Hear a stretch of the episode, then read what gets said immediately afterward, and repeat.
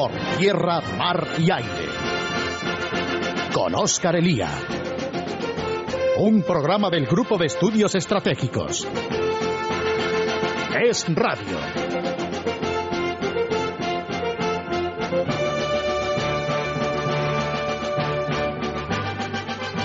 Saludos amigos, saludos y muy buenas tardes. Hoy es 1 de mayo, Día de la Madre en esta aún cristiana y católica España. Y el GES, inasequible al desaliento, sigue con sus temas atrayéndoles a todos ustedes por tierra, mar y aire lo que ocurre a lo largo de todo el mundo.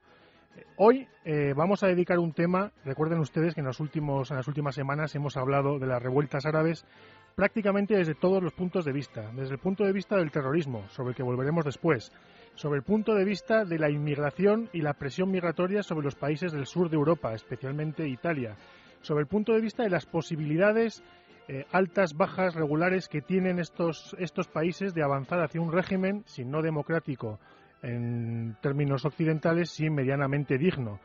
Pero es verdad que los occidentales, dentro de lo que cabe, tenemos una capacidad de maniobra muy corta. No podemos obligar a, los, a las sociedades árabes, a las sociedades musulmanas, a elegir un tipo de régimen u otro. Pero sí que podemos hacer dos cosas. En primer lugar, hacerlo decente, hacer lo más digno y hacer lo más en términos morales eh, preferible, que es apoyar a todos aquellos que sí que están, sean pocos o sean muchos, por defender eh, unos regímenes de libertades para sus países. Y en segundo lugar, lo que sí tenemos que hacer y lo que sí tienen que hacer nuestros gobiernos a los que les tenemos que exigir es estar preparados y estar atentos porque lo que está ocurriendo en el mundo árabe nos afecta a todos y afecta principalmente a nuestra seguridad y a nuestra defensa. Porque lo que ocurre allí, y esto lo vio perfectamente George Bush, repercute tarde o temprano aquí. Y por tanto, hoy vamos a abordar con un invitado muy especial la segunda eh, derivada del análisis. Hemos hablado anteriormente de quiénes son los rebeldes en un caso, quiénes son los opositores, qué posibilidades hay de que la cosa salga bien, mal o regular, y hoy vamos a hablar de qué tenemos que hacer nosotros y cómo tenemos que estar preparados y cómo en buena medida no lo estamos para afrontar un mundo convulso e inseguro. Y para ello, y no me enrollo más, quiero saludar a nuestro invitado. Ha estado más de una vez con nosotros, ustedes lo conocen bien porque es un excelente analista de defensa, analista del GES y consejero delegado de IC2 Portfolio. Enrique Navarro, bienvenido en primer lugar al programa del GES. Muchas gracias, Oscar. Siempre es un placer estar con vosotros. Tenemos a Enrique en el otro lado del Atlántico y por eso le agradezco especialmente que esté hoy que estoy con nosotros. Eh, Enrique, primera pregunta. Eh, en buena medida, yo creo que en el GES hemos reflexionado mucho al respecto. Salimos de unos años, entre comillas, felices, los años 90, en los que parecía que el mundo iba, a evolucionar hacia la estabilidad democrática y hacia, y hacia el libre mercado como, forma de, intercambios económicos a lo largo del globo. Eh, posteriormente, con la aparición del terrorismo, empezamos a ver que la cosa no iba tan bien y ahora nos encontramos mm, de sopetón con que estamos en un mundo lleno de peligros, en que estamos en un mundo muy inseguro, para el que no sé mm, si ya en términos morales, desde luego que no, pero en términos materiales e institucionales probablemente tampoco estemos preparados. No sé a ti qué te parece. Yo creo que has dado perfectamente en, la diana del análisis. ¿no? Yo creo que, en primer lugar, eh, creo que los años 90 fueron unos años perdidos, en los cuales la falta de, de un rumbo político y además el creernos que de golpe y porrazo se había caído el muro y todos los problemas habían desaparecido, descuidamos mucho la nuestras defensas y ahora estamos pagando las consecuencias de, de, una política en los años 90 que fue absolutamente irresponsable en, dicho momento, sobre todo en el periodo que va desde el año 90 al 96, ¿no? Eh, como bien señalas, yo creo que estamos afrontando una nueva era de una gran inseguridad, inseguridad que viene de múltiples factores que ya son muy conocidos, básicamente la globalización. La globalización básicamente produce que cualquier amenaza o cualquier circunstancia que puede provocar inseguridad la puede provocar de forma automática o muy rápida en cualquier punto del globo. Luego, por tanto, eh, todo lo que pasa a nuestro alrededor nos incumbe, nos preocupa y nos debe llevar a adoptar decisiones. Ya no podemos permanecer al margen de los problemas del mundo, que son muchos, muy variados, de muy diversa naturaleza, pero que todos requieren de una proyección y una dirección estratégica que quizás sea uno de nuestros mayores defectos en la política exterior de nuestro país, ¿no? La falta de esa visión estratégica o una visión global de los problemas, ¿no?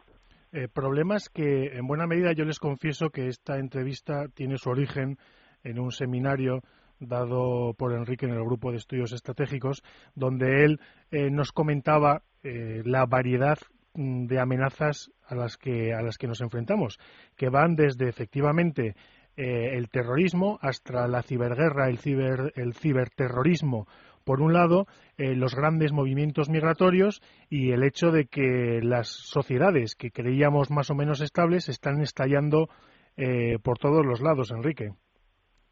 Sí, yo creo que eh, ese para mí es un punto muy importante que señalas, ¿no? Primero, la, multiplicidad de, de las amenazas y algunas de las cuales no solamente no las visualizamos como amenazas, sino como elementos positivos. Y efectivamente, la, la inmigración puede ser un elemento absolutamente positivo, pero también puede ser un elemento absolutamente negativo y, por tanto, una visión parcial del problema, pues seguramente nos lleva a conclusiones erróneas, ¿no? Eh, yo creo que efectivamente a las amenazas tradicionales del terrorismo, que vemos que es lo fácil que es hoy en día eh, golpear en cualquier sitio, en cualquier lugar, porque la propia necesidad de la economía global implica eh, la mayor libertad de movimientos y de tanto de personas como de información, somos realmente muy, muy, muy vulnerables y cualquiera de estos elementos, hablamos de un, un ataque, hay algunas estimaciones que decían un ataque contra el sistema de información de la Bolsa de Nueva York produciría más perjuicio económico que todos los bombardeos de Alemania en la Segunda Guerra Mundial, ¿no? Quiero decir, eh, no nos damos cuenta a veces de, del mundo en el que vivimos y, y el segundo lugar es hasta qué punto las sociedades occidentales y los gobiernos están moralmente eh, armados y preparados para vivir en, en, un mundo que no es más seguro, por mucho que nos quieran vender, sino que es mucho más inseguro, en el cual cada vez somos menos conscientes de nuestra inseguridad y además tendemos a pensar que estos problemas se van a resolver solos. ¿no? Los tres son los grandes errores que se pueden pagar, porque además, como señalaba en ese momento en el seminario, no sabemos todavía si el siglo XXI será el primer siglo en el que no va a haber un conflicto militar global como ha habido en toda nuestra historia desde tiempo inmemorial.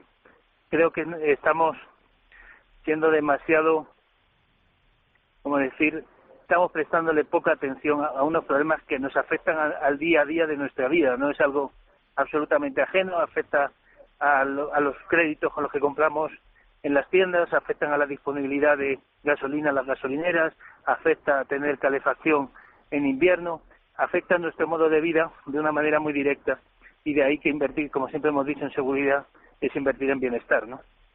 Sí, en buena medida eh, tú siempre has comentado que eh, dentro de estos múltiples temas, que, efectivamente lo que caracteriza a este siglo XXI es que las amenazas son eh, sumamente variadas, son sumamente heterogéneas y por tanto no estamos hablando de una sola amenaza que se pueda resolver de una sola forma, sino que tiene este carácter poliédrico en el cual además unas se van retroalimentando respecto a las otras. Pero eh, en términos geográficos tú sueles comentar que hay tres tipos distintos de amenazas. En primer lugar, las nacionales eh, directas, por así decirlo, que tienen que ver con el terrorismo separatista, con el separatismo y, añado yo, eh, también con un tipo determinado de gobierno o de izquierda en el gobierno que se ha convertido o que ha convertido al gobierno en enemigo del Estado, eh, pero eso lo dejamos para, para otros programas de la casa, pese a que tendremos que dedicar eh, algo a esto porque a fin de cuentas un país que no se cree a sí mismo y un país que no se toma en serio a sí mismo y un país que a fin de cuentas no es consciente de que es una nación y que debe defender y que debe defenderse no tiene futuro en el exterior. Pero bueno, aparte de esta amenaza nacional directa e interna, eh, tú sueles comentar que hay otros dos tipos de amenazas, las regionales y las amenazas eh, que tiene España por su adscripción a Occidente y a sus, y a sus organizaciones. Eh, ¿Qué nos comenta respecto a estas dos? Correcto. Yo, yo creo que efectivamente hay un elemento eh, en el ámbito regional que a mí me llama poderosamente la atención y que creo que además no, no se le ha prestado suficiente atención. Mientras que Occidente y en particular Europa sigue reduciendo sus gastos en defensa y particularmente acentuado ha sido en los últimos años, los dos países que han emprendido la, mayor carrera de armamentos y que más han incrementado su gasto militar en los últimos diez años han sido Argelia y Marruecos. Eh, señalaba el caso de Marruecos. Marruecos, durante toda su historia moderna, dispuso de una corbeta que había vendido a España, muy similar a las tipo de descubierta. Hoy en día, eh, Marruecos ha, multiplicado por seis su capacidad naval, ¿no? Tiene ha comprado una fragata de última generación en Francia, fragatas en Holanda. Luego, por tanto, tenemos un vecino que está invirtiendo en medios que tienen claramente una misión que no es de defensa del territorio ni tampoco parece que tenga una misión muy clara de actuar contra la guerrilla del Polisario, etcétera. Esto implica que cuando un país adquiere sistemas modernos de, navales o aéreos como la reciente compra de aviones F-16, que son exactamente de la misma generación de nuestros Eurofighter, es porque ese país tiene una ambición, una visión estratégica y algo ha cambiado en la visión estratégica que tiene ese país. Que eso ocurra en nuestra frontera sur, por donde vienen gran parte de los problemas que acechan a Europa en términos que hemos hablado de inmigración, en términos de, reclamaciones territoriales que todavía persisten contra las ciudades autónomas en de Ceuta y Melilla. Cuando hablamos de Argelia, que es nuestro principal proveedor de petróleo, o sea, estamos viendo que están cambiando muchas cosas en nuestro ámbito cercano, cosas que además tienen una relación muy directa con nuestro modo de vida y que parece que no le prestamos la suficiente atención o no nos damos cuenta de las implicaciones que pueden tener a medio y largo plazo. Eh, se está poniendo en duda incluso que a medio plazo España pueda seguir teniendo una superioridad militar en área como ha sido tradicional y como sería lógico como consecuencia del poderío económico de España comparado con el de estos países que invierten en defensa en términos porcentuales cinco veces más que España. Luego ese es un elemento que no puede quedar al margen de la discusión política ni de las decisiones del gobierno. Nosotros seguimos desinvirtiendo en defensa, seguimos reduciendo nuestra capacidad mientras los vecinos, nuestros vecinos se rearman. Esto, diríamos, produce un balance muy diferente al que hemos vivido en los últimos 30 o 40 años, ¿no? Y ese sí que me parece un factor que sí debe requerir de toda la atención en estos momentos. ¿no? Bueno, tú has comentado eh, efectivamente el salto adelante en potencial naval de Marruecos, pero tú también sueles comentar que Marruecos en apenas cinco o seis años ha doblado su capacidad aérea, eh, bueno, empezando por eso, por la compra de esos eh, veintipico aviones F, F-16. Eh, claro, aquí la clave está es que España siempre ha confiado en su superioridad material en el estrecho a la hora de un hipotético conflicto con Marruecos. Pero lo que tú nos estás contando ahora y nos, nos has contado en más de una ocasión es que en términos de equilibrio las cosas han cambiado radicalmente en unos pocos años y siguen cambiando. Y, no solamente es hablar de en términos de materiales. Eh, diríamos, cuando un país como Francia le vende a Marruecos eh, lo que es el estado del arte, los mismos sistemas que está incorporando la Armada francesa, o cuando el Congreso americano autoriza la exportación de sistemas como el F-16 en su última versión, con todos sus sistemas de emisión, están haciendo una clara apuesta política de apoyo por ese país. Eh, están poniendo a Marruecos dentro del mundo árabe como su primera prioridad en cuanto a país destinatario de tecnología militar de última generación. Y eso es otro elemento que también nos debe preocupar, ¿no? O sea, que un país que es vecino nuestro, pues además donde sabemos que hay movimientos pues de de rebelión contra el gobierno, no tan fuertes como quizá en otros países del área, pero en esos países se están apostando fuertemente los que deberían ser nuestros aliados naturales en nuestra visión exterior, ¿no? Este es otro punto muy importante a, a considerar, no ya solamente la pérdida de la superioridad eh, militar, sino además la pérdida de influencia política que tiene España en la visión internacional, que se refleja precisamente en este tipo de decisiones que seguramente con otro gobierno en España no se hubieran producido. Sí, porque efectivamente eh, en política exterior parar es retroceder. Y desde 2004 evidentemente el parón de la política exterior española es en verdad un retroceso porque en política exterior si tú no te mueves los, los demás sí que se mueven y te van a acabar eh, tirando para atrás por así decirlo. Y es lo que en buena medida está ocurriendo con España en el Magreb, que efectivamente la influencia francesa es cada vez mayor y la posición española cada vez más, más delicada. Pero en el caso de Marruecos, Marruecos tiene estratégicamente la vista puesta en tres lugares. En el Sáhara Occidental, cuya posesión aún ambiciona, en el caso de España y el caso de Argelia, y este es un aspecto que tú también sueles comentar y es que paralelo al rearme, al rearme marroquí se está produciendo el rearme argelino, con lo, cual tenemos a dos clásicos enemigos junto a la frontera sur de España que se van armando y que vamos en una carrera que no sabemos cómo puede cómo puede terminar. Claro, y no solamente no solamente es que la carrera que entre estos dos países se pueda producir, es que nadie puede asegurarnos quién va a gobernar en Marruecos o quién va a gobernar en Argelia dentro de dos años y qué y cuál de ese tipo de gobierno va a tener estos sistemas de armas que están actualmente. todos hemos visto cómo los países árabes crean confederaciones y al día siguiente pasan a estar en guerra con absoluta naturalidad. Eh, no son países donde, y se ha demostrado claramente con los últimos acontecimientos, donde uno puede apostar a largo plazo, ¿no? O sea que, por una parte, el hecho de donde están nuestros mayores intereses comerciales, estratégicos, energéticos, haya una carrera de armamentos que en cualquier caso genere una inestabilidad sobre nosotros directa, sino que además lo que pueda acontecer en estos países y en qué manos pueden caer estos sistemas de, armas en un futuro que a lo mejor no es tan lejano, ¿no? Esto en relación con la amenaza, por así decirlo, regional, o por lo menos la más, la más clara eh, que es la, nuestra frontera sur. Evidentemente, también España está amenazada por su adscripción a Occidente. Y es que eh, una de las ilusiones eh, de este gobierno ha sido pretender que uno puede permanecer al margen de lo que ocurre a lo largo del mundo. Y al final lo que ocurre es que el mundo se te acaba metiendo en tu casa.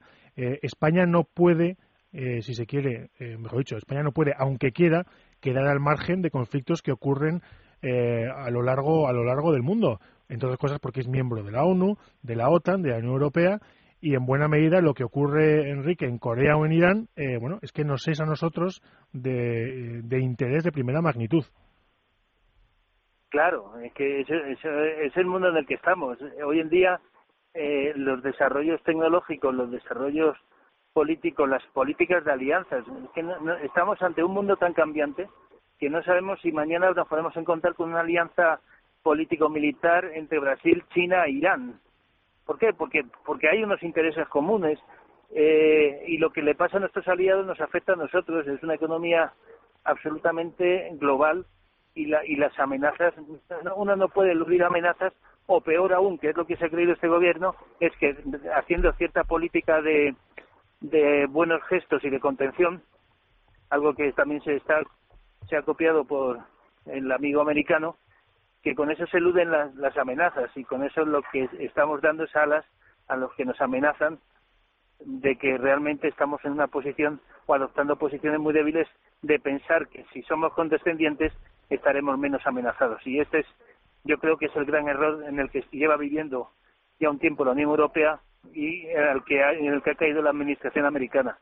Pensar que las amenazas van a desaparecer por arte de magia o simplemente por admitirlas porque lo que no puede ser es que se puedan admitir situaciones como las de Corea, que se puedan admitir situaciones de violaciones de derechos humanos alrededor del globo, que estemos bombardeando Libia eh, por puros intereses industriales o energéticos y que a su vez Siria no sea un objetivo cuando se está produciendo lo mismo, ¿no?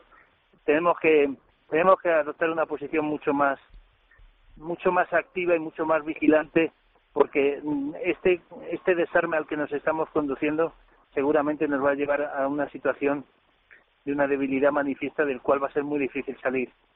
Porque siempre hemos dicho que los temas de defensa no se resuelven ni en dos, ni en tres, ni en cuatro años, ¿no? Efectivamente. Eh, has hablado de Siria, el problema de Siria son sus relaciones con Irán. Claro, ¿quién nos iba a decir hace no demasiado tiempo que íbamos a tener eh, barcos iraníes y barcos chinos eh, rondando por el Mediterráneo? Si nos lo comentan hace, no sé, diez años, lo hubiésemos considerado una locura propia de algún novelista de política ficción, Enrique. Sin embargo, ahí tenemos barcos chinos y barcos iraníes eh, patrullando por el Mediterráneo. Claro, pero es, lo que estamos diciendo, es el, nuevo mundo donde China quiere ser una superpotencia y puede hacerlo, donde Irán quiere ser una superpotencia y puede hacerlo y lo hace porque nadie le, le detiene, ¿no? Yo creo que no, no, sabemos hasta dónde podemos ceder, pero realmente estamos en un mundo donde un país como Irán, cuyo gobierno públicamente declara su aversión a Occidente y, y su disponibilidad a utilizar los medios militares contra Occidente, que dispone de capacidad nuclear y de, y de misiles y, permitimos que buques de esos países puedan estar a 200 millas de nuestras playas, ¿no? Eh, yo creo que es un motivo muy serio de, de reflexión, pero volvemos a lo mismo. La respuesta es, bueno, pues que tienen la misma libertad que los demás de, de circular por los mares cuando sabemos que eso no puede ser admisible porque está poniendo en serio riesgo nuestra seguridad y, nuestras, y nuestra posición en el, en el mundo occidental, ¿no? En el caso de España, a mí la verdad es que hablar de política de defensa me, me da bastante pereza y me da bastante lástima, pero eh, es verdad que al fin y al cabo eh, es un tema eh, que nos es de primera, de primera magnitud y de primera importancia. en buena medida, Enrique, yo creo que las cifras que tú sueles aportar son tremendamente llamativas y es que eh, en siete años de gobierno de, Zapatero, con Bono, con Alonso y ahora con Carmen Chacón, bueno, es que el presupuesto, el gasto en defensa, se ha reducido en torno a un 12% en términos generales y es bastante peor en todo lo relativo a la eh, innovación y adquisición de material, que es donde hoy en día está el éxito o el fracaso en la guerra. Yo creo que, eh, sobre todo lo que hemos vivido en los últimos tres años, yo siempre doy una, una cifra que me parece realmente eh, espeluznante. España en el año 1960 invertía en defensa menos de lo que está invirtiendo este gobierno en el año 2011, con unas sistemas de armas que cuestan 25 veces más caros que lo que costaban en el año 60.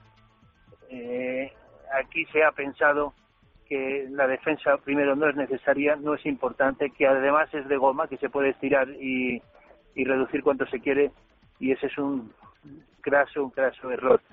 Este gobierno ha sido el gobierno que más ha reducido el gasto en defensa en la, en la historia de España. Estamos hablando de cuestiones reales en torno al 20% y que el presupuesto de inversiones que hace tres años era de 2.500 millones de euros, ahora está por debajo de 1.000 millones. Es una situación absolutamente insostenible, teniendo en cuenta además que todos nuestros sistemas todavía no se han pagado.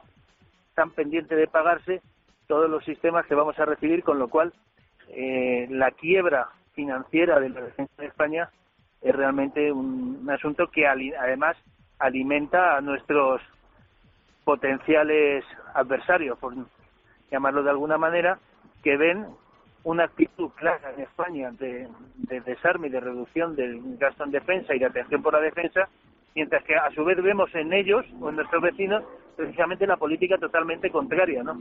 Yo creo que es un motivo de, para una llamada de atención muy importante que el gobierno que tenga que, que venga tiene que poner el acento en este tema porque realmente nos estamos encontrando ya ante unos límites que no deberían haberse ya superado hace tiempo. Hace mucho tiempo. Pues Enrique, como siempre, un placer tenerte por lo menos al teléfono. Eh, muchas gracias por estar, por estar con nosotros y buenas tardes. Muchas gracias a vosotros y que tengáis un buen día. De la madre. Vamos a hacer, vamos a hacer una pequeña pausa para las noticias de las tres y volvemos enseguida, amigos.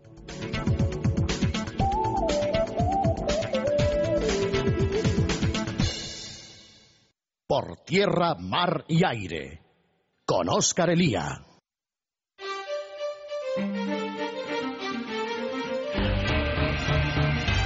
Por tierra, mar y aire, con Oscar Elía.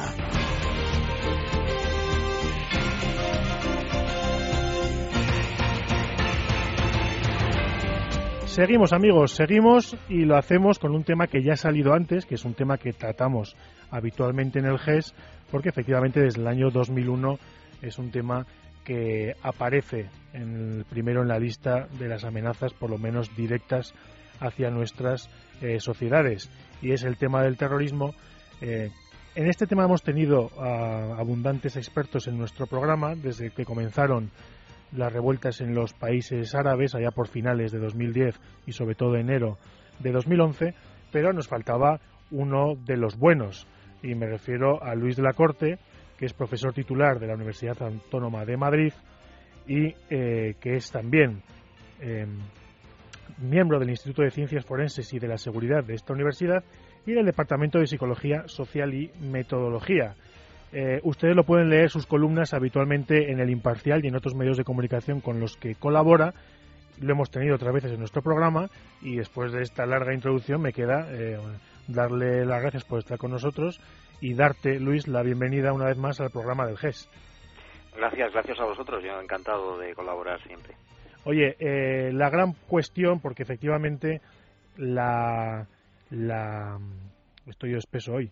En buena medida, la gran discusión que tenemos eh, desde que comenzaron las revueltas en los países árabes tiene que ver con la posibilidad de que efectivamente sean regímenes que evolucionen hacia, hacia un, no, vamos a decir democracias a la occidental, pero sí hacia regímenes más dignos o regímenes eh, que respeten unos mínimos derechos, derechos humanos, o si por el contrario esto eh, es una oportunidad precisamente para aquellos devoradores de derechos humanos y de vidas que son los movimientos terroristas eh, islamistas en la zona. Yo no sé cuál es, cuál es tu opinión al respecto, eh, por lo menos eh, con carácter general. Luego entraremos a hablar de cada país.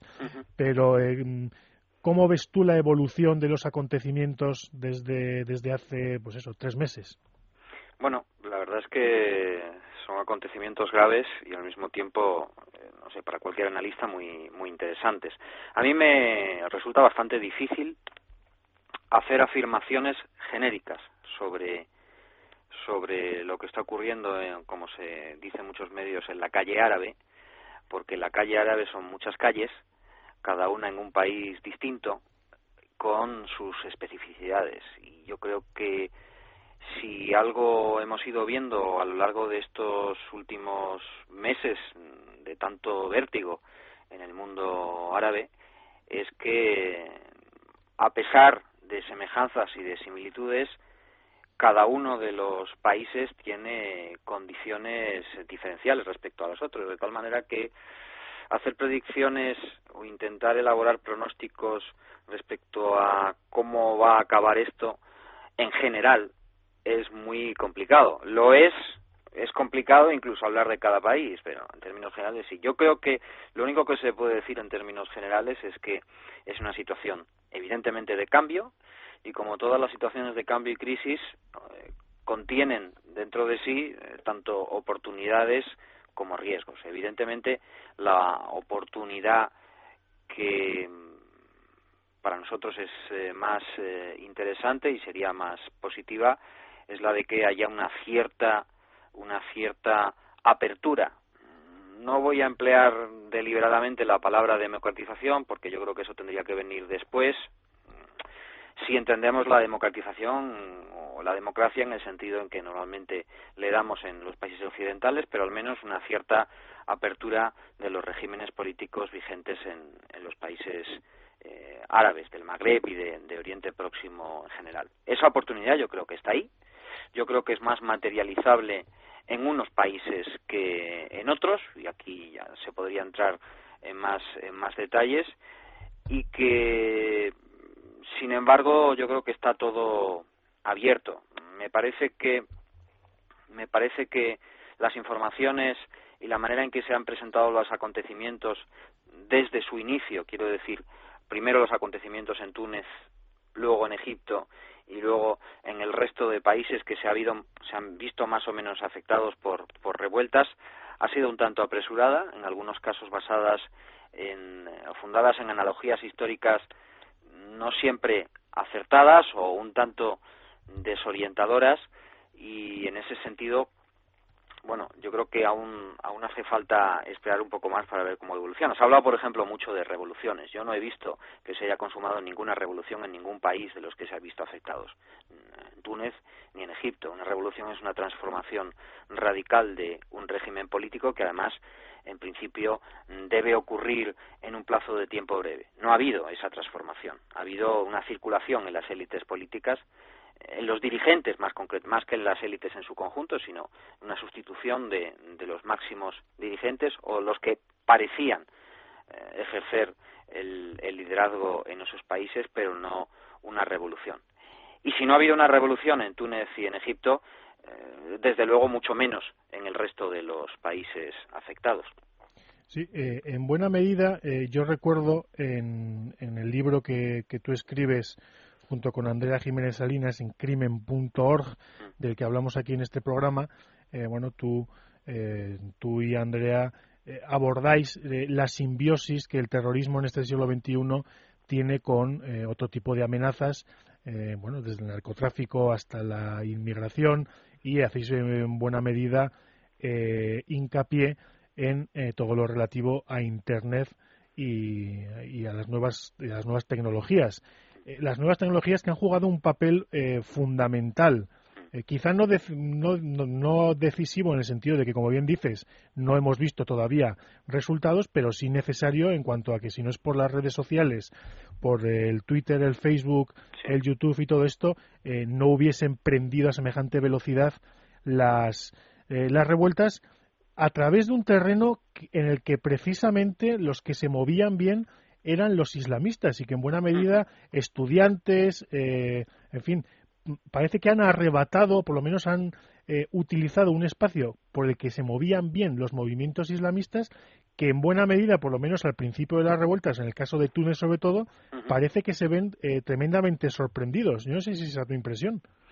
Sí, bueno, el protagonismo creciente de, de los eh, los sistemas de comunicación, de las nuevas tecnologías de comunicación y todas las redes sociales, etcétera, digamos que es el signo de los tiempos. Entonces, eh, no es difícil eh, comprobarlo en fenómenos sociales muy distintos. Y este es uno más. Mm, yo creo que, en fin, sí ha sido importante. Evidentemente ha sido una herramienta que ha ayudado a movilizar la calle en, en los países donde se han producido revueltas y protestas. Eso es, eso es obvio. Pero mm, creo que era también uno de los aspectos más visibles de los acontecimientos de los últimos meses. Y lo más visible no siempre, no siempre es lo más determinante. Eh, el caso concreto de Egipto y en cierta medida también en Túnez, yo creo que se ha exagerado la influencia que la propia movilización en la calle ha tenido. No digo que no haya sido importante, pero yo creo que se ha exagerado en detrimento de un análisis sobre lo que estaba pasando en el estamento militar en la clase en la clase militar en, Egipto sobre todo que es la que viene dominando el régimen, que es la, la dueña del, régimen político desde su creación por, por Nasser.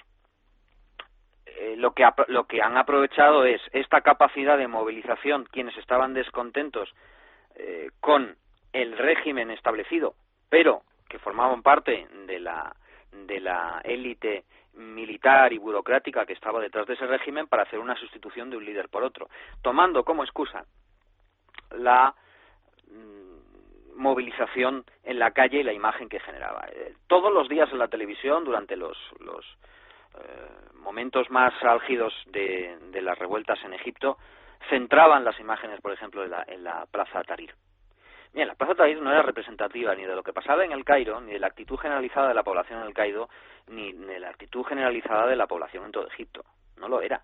Era importante, por supuesto. Era un movimiento de protesta muy importante que ponía de manifiesto, que sacaba a la luz muchas eh, mucho resentimiento, muchas deudas establecidas del régimen entre el, régimen respecto a su población, pero no tenían una magnitud como para haber provocado una revolución drástica del régimen.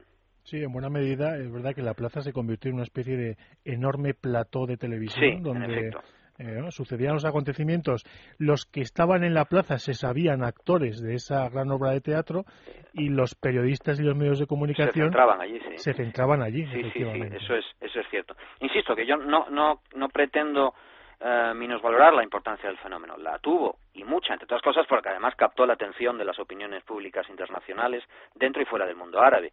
Y eso también tuvo, a su vez, consecuencias en las relaciones diplomáticas, en las presiones internacionales, etcétera, para que se produjeran cambios en, en, en los regímenes que al final los han experimentado en mayor o menor medida. Pero había otros elementos que no eran tan visibles y que ya no tenían que ver con este asunto de la instrumentalización de las redes sociales, etcétera que han sido, por otro lado, mucho más importantes eh, en unos países que en otros, mucho más importantes en Túnez o en Egipto que, por ejemplo, en Libia o en Yemen.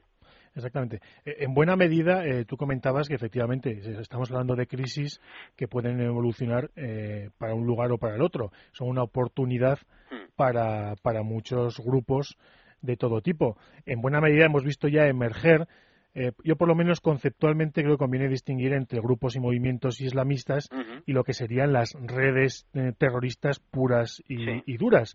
Hemos visto que los movimientos islamistas eh, se han recuperado, han hecho su aparición, en algunos casos con más fuerza, con más visibilidad, en otras con menos, pero Al Qaeda, que ya en un comienzo ya vio lo que se podía venir y anunció que apoyaba las revueltas tratando de arrimar el asco a su sardina. Pero ¿hasta qué punto crees tú que, Al Qaeda, que en sus distintas mm, versiones, eh, está aprovechando o puede aprovechar eh, lo sucedido para eh, infiltrarse en países donde estaba duramente castigada o y perseguida o para bueno o para aparecer en otros? Bueno, los análisis que hasta el momento yo he podido consultar a ese respecto lo que indican son, bueno, varias cosas. Primero, Al-Qaeda, si hablamos sobre todo de Al-Qaeda Central, es decir, del grupo liderado por, por Bin Laden y, y, al-Zawahiri, eh, a Al-Qaeda le ha pillado con el paso cambiado estas, eh, estos fenómenos o estas crisis o estas revueltas, como queramos llamarlas. Les ha pillado con el caso el caso cambiado, les ha pillado desprevenidas y yo creo, yo creo que de momento no están sacando mucho partido, no están sacando mucho partido a lo que está ocurriendo. no quiere decir que no lo estén intentando y que no lo vayan a seguir intentando. Ha habido eh, una cierta descoordinación, por ejemplo, en las web yihadistas respecto a las lecturas que se han hecho y que se han tratado de difundir sobre lo que estaba ocurriendo en cada uno de los países árabes afectados por estas revueltas. La propia mm, Al-Qaeda central no ha emitido mensajes demasiado claros. Quiero decir, mm, lo que ha hecho es volver a volcar su retórica habitual. Nada nuevo, nada ajustado desde un punto de vista táctico o estratégico al cambio de situación. Ha sido distinto respecto a Al-Qaeda en la península arábiga y alguno de sus líderes, por ejemplo, eh, uno de sus líderes, su líder mediático fundamental, al-Awlaki, ha intentado retorcer la interpretación de, de, los acontecimientos en Egipto y en otros países para tratar de mostrar que es una buena oportunidad para el movimiento yihadista global lo que está ocurriendo. Ocultando algunas dificultades que lo que está ocurriendo puede plantear al movimiento yihadista global, pero señalando también algunos elementos que efectivamente podrían ayudar. La lectura, por ejemplo, de Al-Awlaki sobre lo que ha ocurrido en Egipto y sobre la posibilidad de que Egipto cambie a un régimen político donde las élites dirigentes sean otras y haya participación de hermanos musulmanes o de otros partidos distintos al que han estado ah, al partido único en realidad que ha estado gobernando hasta ahora la lectura es que en último término ese cambio de régimen va a crear un régimen eh, egipcio más débil. Y al ser más débil va a poder ejercer menos presión, va a dar por tanto más oxígeno a los yihadistas, creando posibilidad de una cierta recuperación del yihadismo. No olvidemos que Egipto era una de sus cunas, es decir, que buena parte de los, de los líderes del núcleo central de Al-Qaeda provienen provienen de, Egipto y se, se integraron Al Qaeda eh, en, buena medida porque en Egipto las cosas se les habían puesto muy difíciles. Pero Egipto es el centro cultural del mundo árabe y por tanto es un objetivo importante a recuperar. Lo que plantea Al-Awlaki en alguno de sus mensajes es que, eh, bueno, cualquier régimen más débil que el que hay ahora ayudará o puede ser una buena oportunidad para Al-Qaeda en, eh, en, Egipto. No digamos ya en, países como en Yemen o en países como en Libia. En Libia también se eh, ha sometido a Al-Qaeda en los últimos años, el régimen de Gaddafi, a una presión muy fuerte y bastante y bastante efectiva. Luis, te quería preguntar eh, precisamente, es verdad que las cosas nosotros solemos advertirles a, los oyentes que las cosas evolucionan tan rápido que para cuando ustedes escuchen este programa ha podido ocurrir casi cualquier cosa. Desde luego. Pero en términos eh, generales, si se quieren, tratando de coger un poco más de distancia histórica, hmm. eh, ¿se abre para Al Qaeda una oportunidad en Libia, tanto en el caso de que en Gaddafi se quede con el poder muy disminuido, lo cual parece cada vez más, más imposible, pero bueno, es una posibilidad con el poder disminuido y encapsulado en, en alguna región, como en el caso de que eh, todo el país caiga en manos del Consejo Libio y de los rebeldes, en fin, dentro de todo un abanico que puede ocurrir eh, el cambio en cuestión de horas o de días, pero eh, dentro de todo ello, la sensación, o por lo menos mi sensación, es que Libia continúa siendo un país inestable, por lo menos a medio plazo. Y yo no sé, primero, ¿cómo ves tú esto? Y segundo lugar, ¿qué perspectivas ves para Al Qaeda? Porque además en determinadas zonas de Libia eh, el yihadismo tiene cierto predicamento. Sí. Sí, yo creo que Libia es uno de los escenarios, digamos, más propicios para aprovechar la situación en favor de Al Qaeda. Eh, y el otro sería Yemen, ¿no? Eh, en el caso de Libia, bueno, pues de entrada hay algo que ya está ocurriendo. Y está ocurriendo que la las posibilidades de acceder a armamento que ha sido eh, extraído de, de, algunos arsenales del, del, régimen que ahora están desprotegidos está generando una situación en la que está circulando armamento desde Libia hacia afuera a través del Sahel. Mm. y se ha localizado armamento en Níger en manos de Al Qaeda en el Magreb. Esto ya es un asunto a tener en cuenta que puede afectar a la propia situación interna de Libia o no, pero que desde luego eh, ayuda y refuerza a Al Qaeda en el Magreb y aumenta sus capacidades operativas. Luego, en Libia, como desde luego hay una situación tremenda de inestabilidad, Libia está en una guerra civil y en una guerra civil, además en un territorio muy particular, con una parte del país que es, zona desértica y por tanto sin control.